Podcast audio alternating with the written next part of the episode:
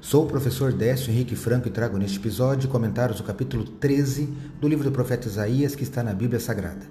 Este podcast segue o projeto Revivados por Sua Palavra, da leitura diária de um capítulo da Palavra de Deus. Me acompanhe aqui, onde iremos ler toda a Bíblia. O profeta Isaías, descendente da linhagem real, foi chamado na sua juventude para o ofício de profeta, e seu ministério durou por pelo menos 60 anos. Com 66 capítulos, seu livro possui uma riqueza literária para expressar os propósitos de Deus na história, apresentar oráculos de juízo e salvação ao povo de Deus e diversas profecias messiânicas que foram aplicadas por Jesus e pelos autores do Novo Testamento à vida e ao ministério de Cristo. Por isso, você não pode deixar de conhecer e estudar este livro. No capítulo 13, Isaías, em visão, vê que Deus passa em revista seus exércitos e ameaça destruir Babilônia que ficará completamente desolada.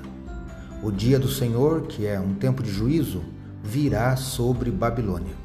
Eu destaco os versículos 19 e 20 que leio na Bíblia Nova Almeida atualizada. Babilônia, a joia dos reinos, glória e orgulho dos caldeus, será como Sodoma e Gomorra quando Deus as destruiu. Nunca mais será habitada.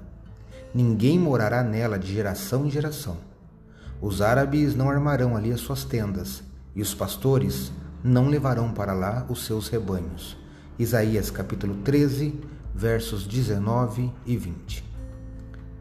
É impressionante como a profecia bíblica é exata e se cumpre ao longo da história. Um século depois da época em que Isaías viveu, Babilônia, sob a dinastia dos caldeus, atingiu o auge de seu poder e teve renome universal por seu esplendor e beleza sendo a joia dos reinos. Nomes como Nabucodonosor ficarão conhecidos, bem como uma das sete maravilhas do mundo antigo, que eram os jardins suspensos da Babilônia. Porém, sua queda veio depois. Assim como Sodoma e Gomorra no Antigo Testamento, ambos foram destruídos por Deus. Babilônia, séculos depois dessa profecia, ficou completamente arrasada, destruída, abandonada sem habitantes e mesmo nos dias atuais, onde hoje se localiza o país Iraque, a antiga cidade da Babilônia permanece em ruínas. A autenticidade dessas profecias históricas firma nossa fé para crer nas profecias que ainda irão se cumprir, como por exemplo sobre a volta de Jesus a este mundo.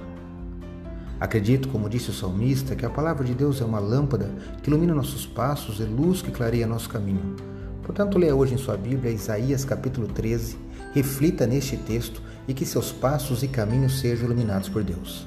Um abraço e até amanhã.